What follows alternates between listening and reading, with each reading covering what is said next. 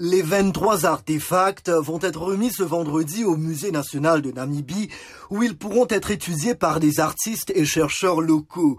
Choisis par des experts namibiens, ils comprennent notamment un récipient orné de trois têtes, une poupée portant une robe traditionnelle, divers accessoires pour cheveux, de même que des lances. Il s'agit d'une étape dans le processus de réévaluation de la longue et complexe histoire entre la Namibie et l'Allemagne, à juger hier Esther Mumbola, directrice du musée namibien.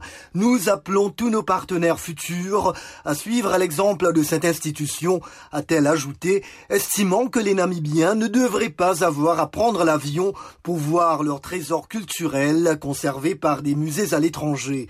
La Fondation du patrimoine culturel prussien, qui chapeaute les musées berlinois, n'a pas expliqué pourquoi ces objets n'étaient pas tout simplement restitués. Son président, Hermann Parzinge, a juste fait savoir que le prêt était la voie qui avait été décidée. Toutefois, il a conclu que les objets qui devraient être en Namibie vont y demeurer?